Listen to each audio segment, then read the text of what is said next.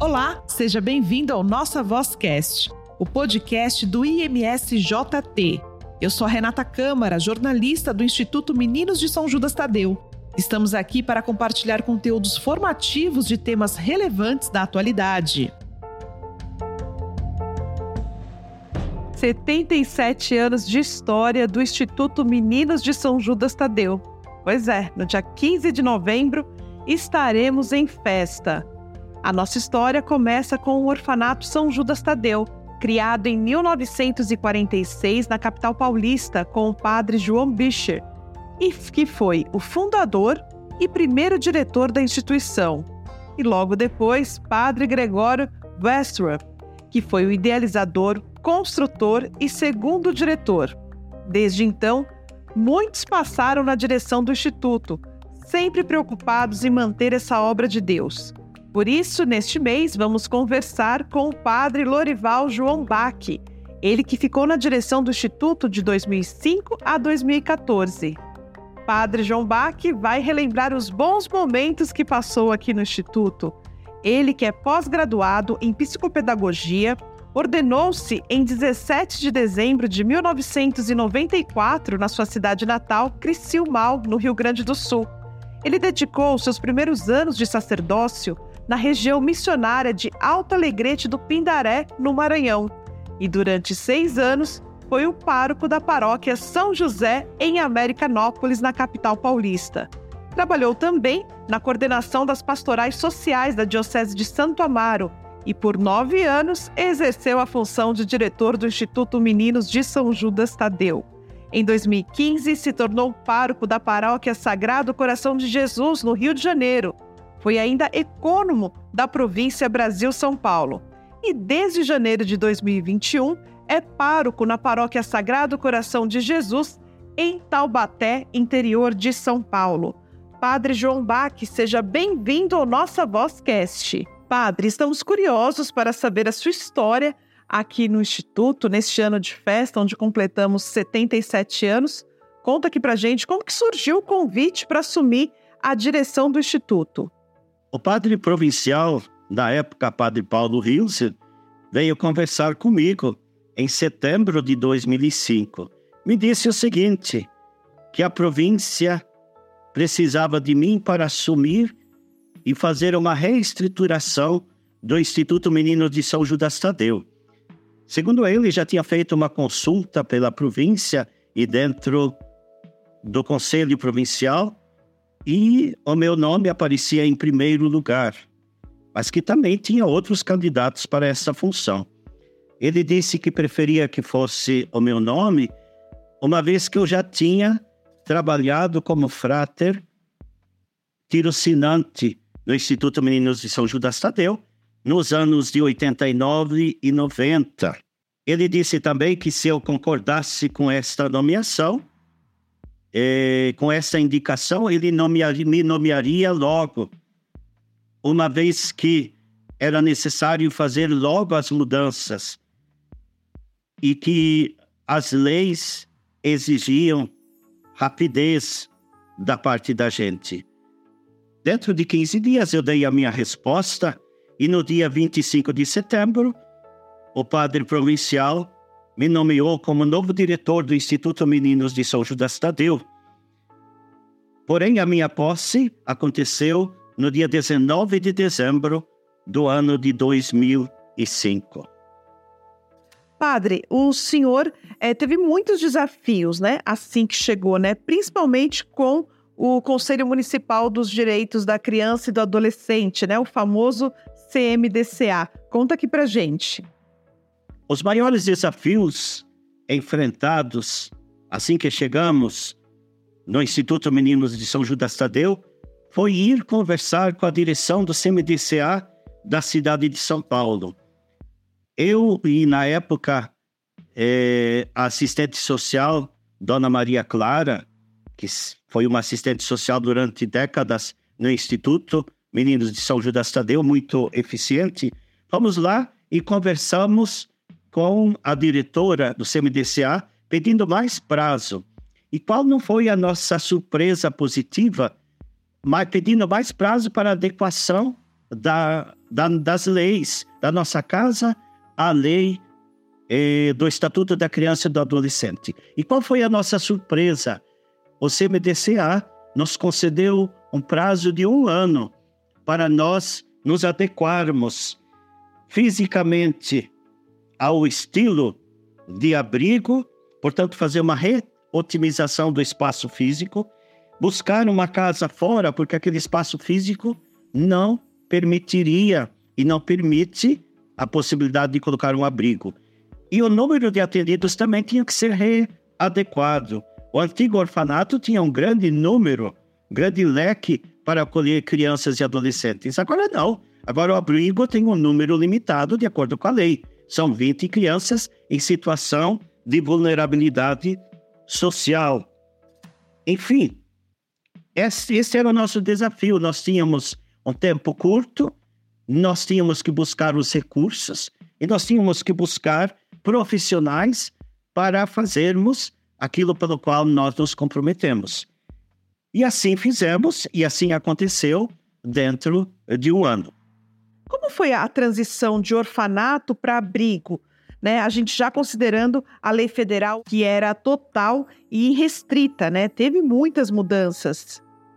A adequação à lei federal número 8069 de 90 foi também uma determinação do nosso governo provincial, na época sob a, sob a direção do padre Paulo Rinze.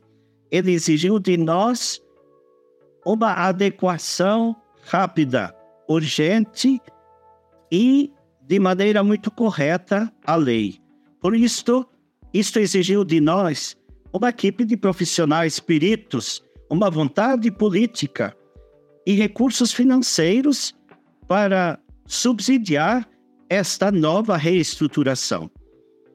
Era necessário desligar funcionários, contratar novos e conscientizar os colaboradores, os nossos benfeitores, sobretudo conscientizar a sociedade conservadora paulistana, que estava acostumada com o estilo de orfanato que eles sempre viam, o estilo do Padre Gregório, que acolhia um número imenso de atendidos, de acordo com a generosidade do Padre Gregório da instituição.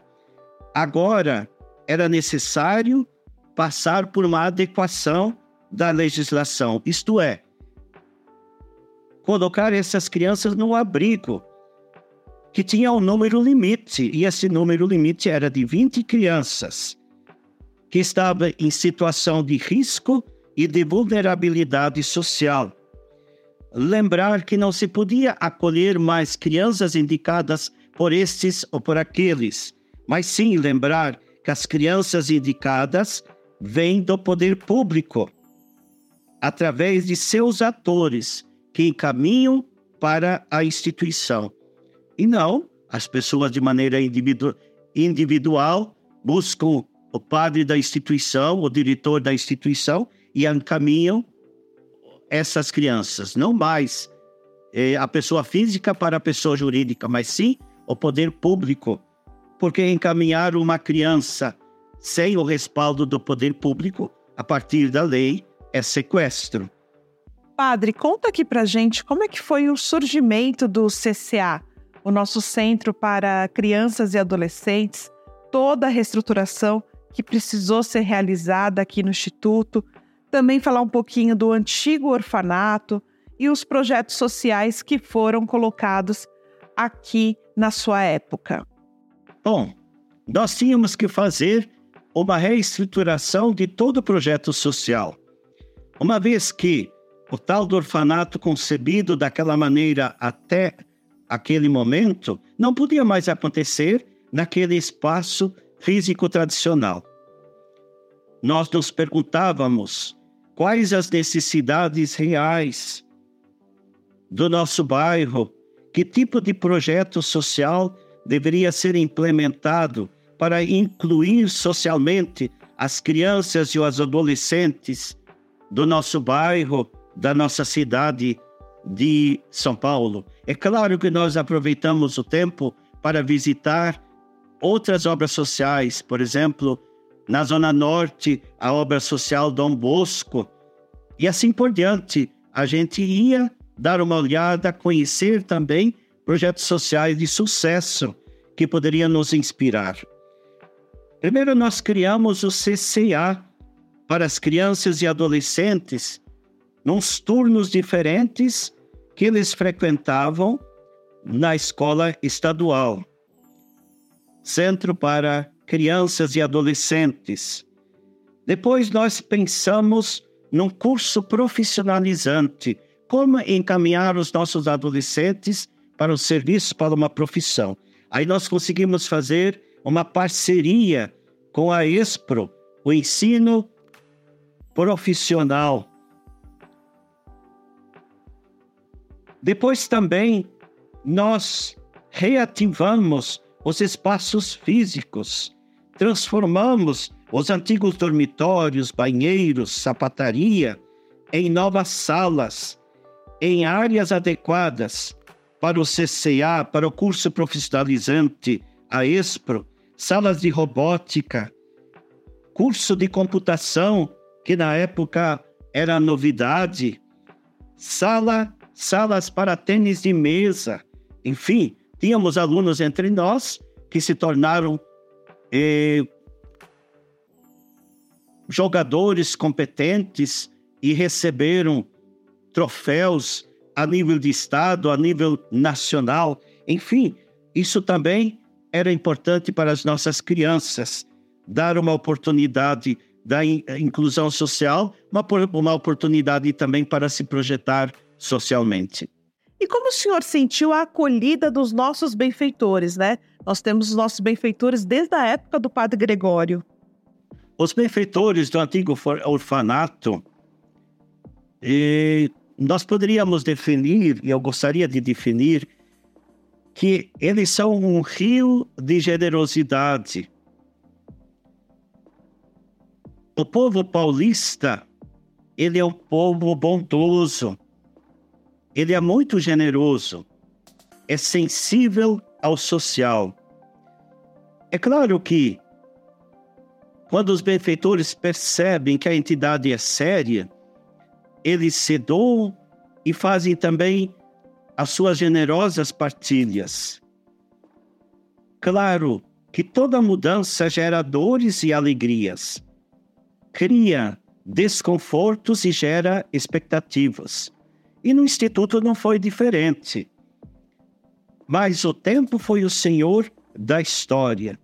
Aqueles que no início não compreendiam as mudanças do Instituto e por isso, às vezes até se tornavam uma certa oposição e se distanciavam, esses mesmos benfeitores foram depois os primeiros a aplaudir e reconhecer a partir dos frutos, a necessidade da mudança e da adequação à lei aos novos tempos, abrindo assim um leque bem grande para novos atendimentos. Ora, esta mudança não só ampliava o projeto social, mas dava uma grande oportunidade de poder fazer mais, fazer mais bem feito, através dos convênios da prefeitura e do estado e atender um número bem maior.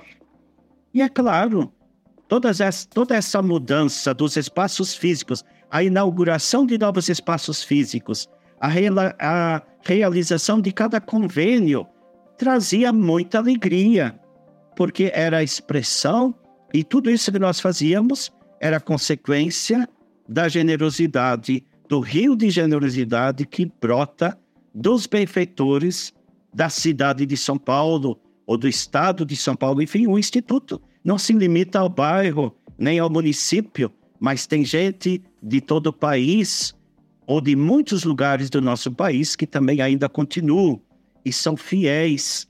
São aqueles que Padre Gregório fidelizou. Essa, aliás, foi, esse foi um grande mérito do padre Gregório.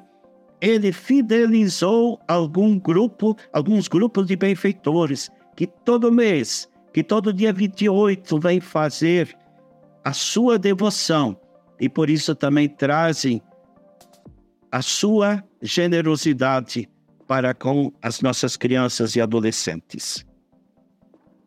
Na sua gestão, padre, o instituto ele teve um crescimento na área educacional. Como é que foi essa separação e administração do social e do educacional logo no início?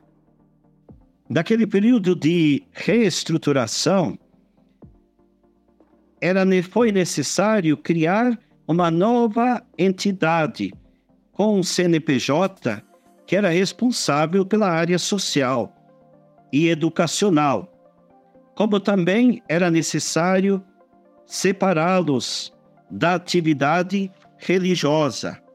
Seguíamos a orientação de especialistas para podermos prestar contas ao governo federal e assim mantermos a obra sob o guarda-chuva da assistência social do Ministério da Educação e da atividade religiosa pela congregação Sagrado Coração de Jesus.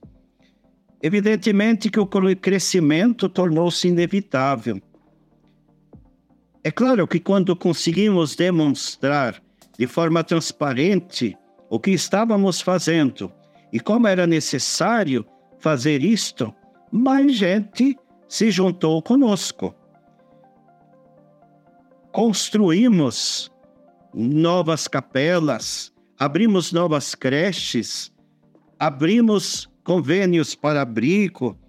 A prefeitura nos procurou também para eh, colocar o convênio, o convênio no CCA.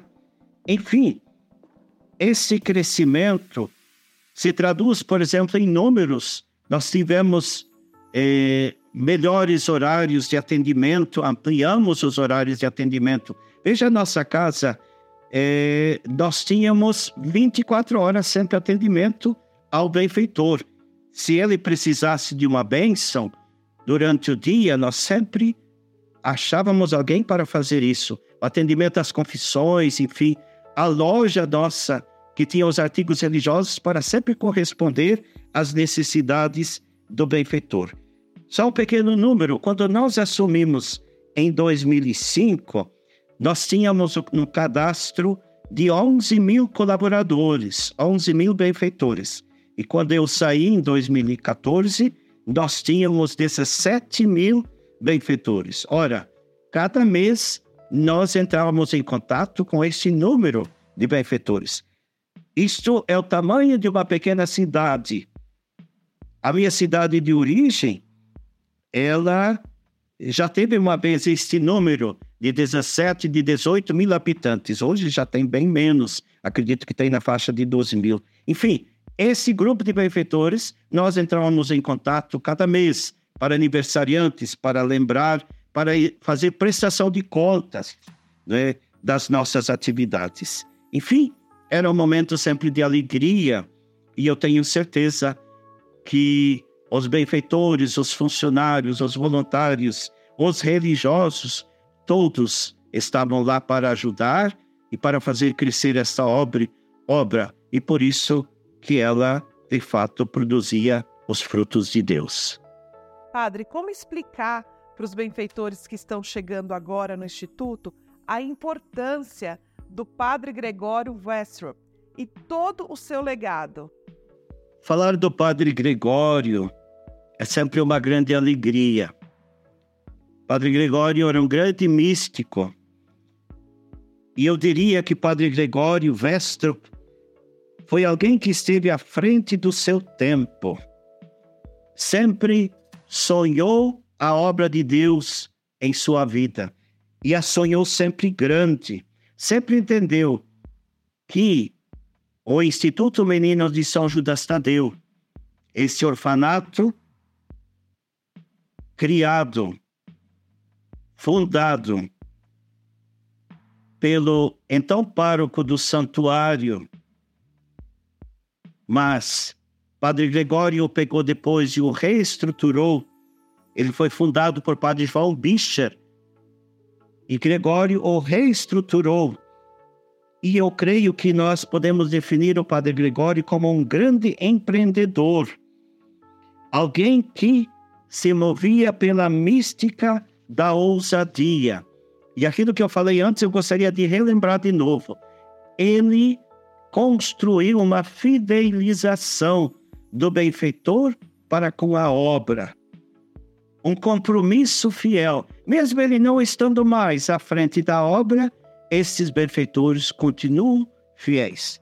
Me lembro, por exemplo, de pessoas em idade bem avançada que faziam uma promoção social em função do instituto uma vez por ano. Eles às vezes estavam com uma idade bem avançada, já sem condições, mas eles tinham prometido ao Padre Gregório que iam fazer até o final da vida e, portanto, queriam continuar fazendo. A gente às vezes ouvia os seus familiares dizendo: Padre, a mamãe não pode mais, o papai não tem mais condições. Mas as, essa fidelização era algo fantástico, algo verdadeiramente de homem de Deus. E por isso que muita gente testemunhava as curas, os milagres, a intercessão de Padre Gregório. Por isso que o Padre Gregório é o santo popular.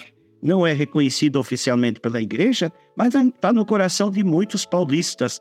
E hoje o corpo dele se encontra dentro do Instituto Meninos de São Judas Tadeu. Foi no, nosso, no período de nossa gestão, em 2011, que nós fizemos o translado do, do Cemitério da Consolação para o Instituto Meninos de São Judas Tadeu, em agosto de 2011. E isto foi um divisor de águas. Eu posso dizer isso com muita precisão. Uma coisa foi o antes do translado, outra coisa foi o instituto depois do translado. Era como se as portas e as janelas se abrissem com mais facilidade. O instituto, a partir daquele momento, começou a crescer muito mais e de uma maneira mais rápida e de uma maneira mais coesa, também na mística, na mística dada aos benfeitores aos funcionários. Os funcionários gostavam muito do Instituto, falavam muito bem do Instituto e davam a sua vida pela credibilidade do Instituto, tanto os funcionários, os benfeitores. E era esta unidade que fazia a diferença e faz até hoje a diferença. Nós já falamos bastante né, da, da transição, das coisas novas que o senhor trouxe, mas quais foram as dificuldades enfrentadas ao buscar as certificações necessárias, né? Que a gente sabe que precisa, tanto na área social quanto na educacional, né? A gente fala do, do COMAS, né? Do Conselho Municipal de Assistência Social, o CMDCA, que nós já falamos lá no início também. Conta aqui pra gente. O que nos ajudou a organizar e legalizar nossa obra social e educacional, o Instituto Meninos de São Judas Tadeu, foi a parceria com as prefeituras de São Paulo e de São Bernardo do Campo. Quando nós chegamos e entramos na instituição em 2005, a instituição ainda não tinha convênio nenhum realizado com as prefeituras. E os convênios são importantes por quê? Porque, na verdade, eles são uma certidão de reconhecimento da legalidade da obra. O convênio realizado com o poder público é uma certidão de reconhecimento da legalidade da obra. Ela abre as portas, as janelas para muitas coisas. Assim, nós fizemos o convênio com as creches, com o CCA, com o abrigo, enfim, quando nós deixamos a direção do Instituto, em 2014, nós já tínhamos seis convênios assinados. Mas também nesse período, muito nos ajudaram os assessores peritos, seja aqueles que a congregação nos oferecia, ou sejam outros que nós encontrávamos junto às parcerias das prefeituras, do governo do estado, mas também da sociedade civil.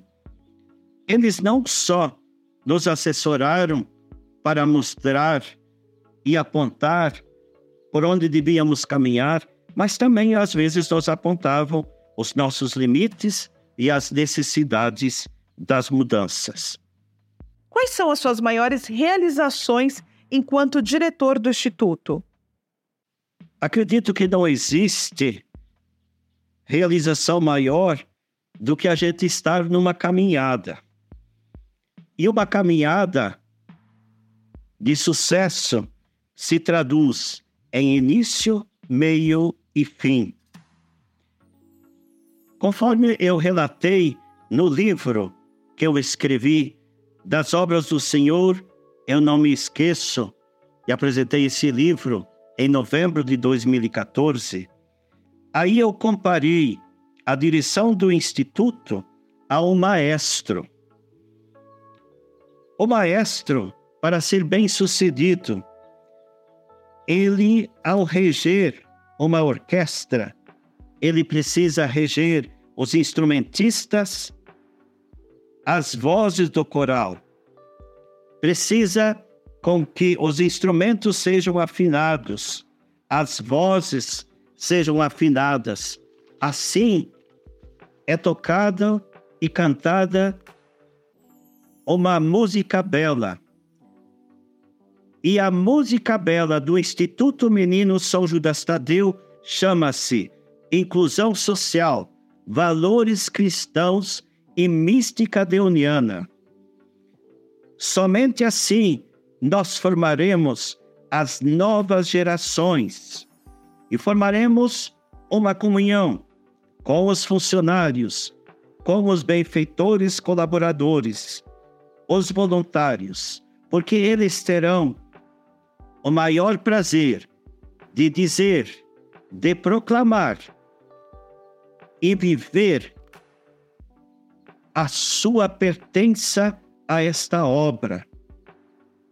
A sinfonia vai acontecer quando cada um desenvolver a sua vocação e se sentir pertencente a esta única obra. Os diretores passam, mas a obra de Deus não passa. A sinfonia, a melodia, a música, bem tocada e cantada afinadamente, se torna daí eterna nos corações em que for gravada. É isto que eu penso desta obra social. Ela já está cantando a melodia da assistência social, da inclusão social e da profissionalização durante muitos anos e, se Deus quiser, ainda continuará por muitos anos. Por isso, ela não é uma obra do diretor, mas ela é uma obra da congregação da mística deoniana. Quanta história tem o Padre João Bach. Esse livro, né, que o padre comentou, é o livro das obras do Senhor Não Me Esqueço. Você pode adquirir aqui na nossa lojinha de artigos religiosos. Padre, e qual a sua maior saudade do Instituto? Puxa vida, a saudade é uma palavra que mexe com a gente. Mas que saudades ficaram do Instituto Meninos de São Judas Tadeu.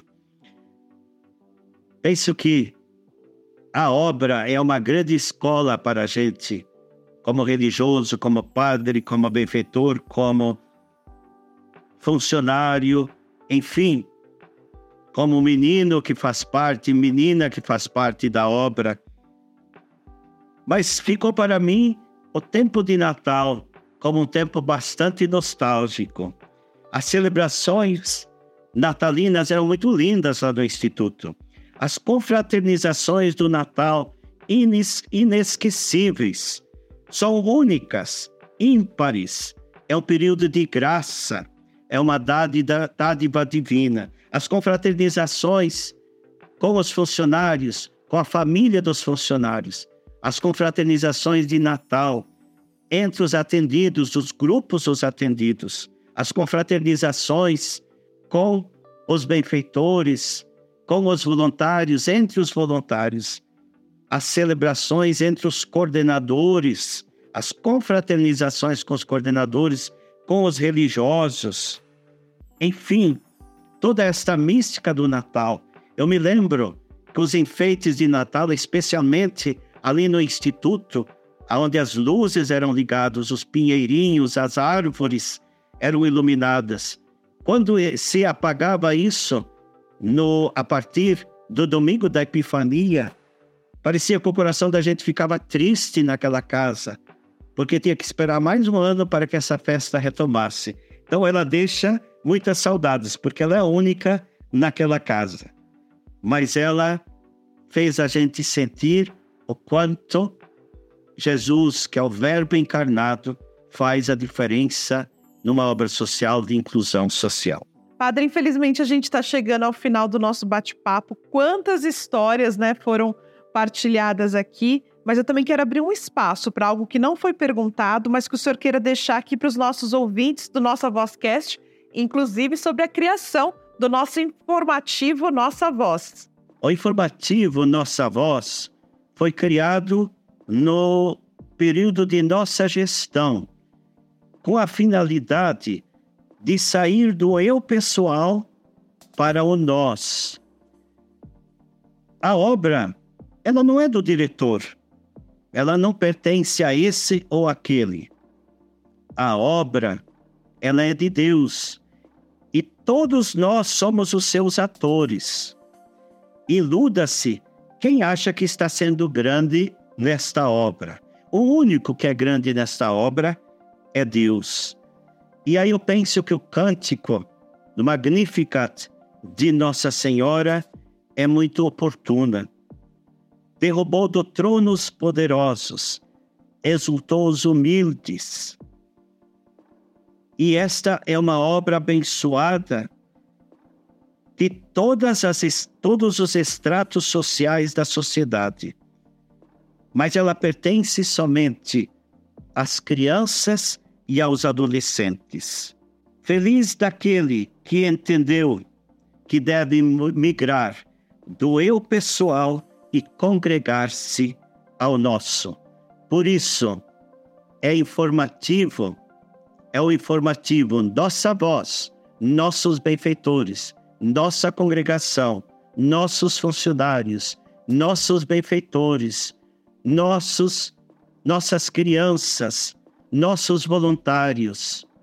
Enfim, o nosso faz a diferença. Amém. Deus os abençoe. Padre, muito obrigada pela sua participação aqui no nossa Vozcast. Né? Foi muito bom a gente saber de tantas histórias do Instituto na época da sua gestão. E agora, completando 77 anos, o nosso Instituto, no próximo dia 15 de novembro, eu quero abrir um, espaço também para o senhor deixar uma mensagem para os que aqui estão. Eu aproveito para agradecer a dedicação de cada um no Hoje de Deus.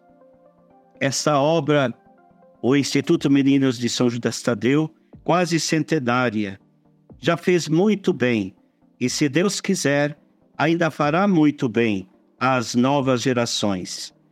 Penso que ela é um cartão postal da nossa congregação deuniana e da Igreja de São Paulo. Que ela continue retribuindo tudo que Deus tem feito pela humanidade.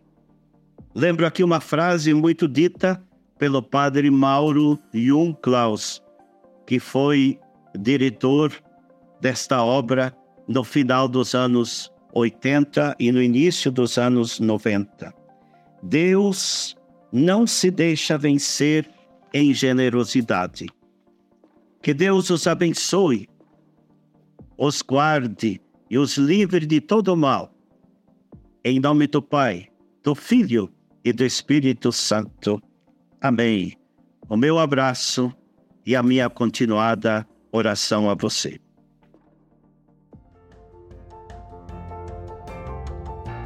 Você conhece o Instituto Meninos de São Judas Tadeu? É uma obra sem fins lucrativos. O Instituto atende cerca de 2 mil crianças e adolescentes em suas 11 unidades. Sua generosidade mantém a nossa missão e realiza o sonho de nossas crianças e adolescentes. Faça parte desta família. Doe através do nosso site imsjt.org.br. Amar é a nossa missão.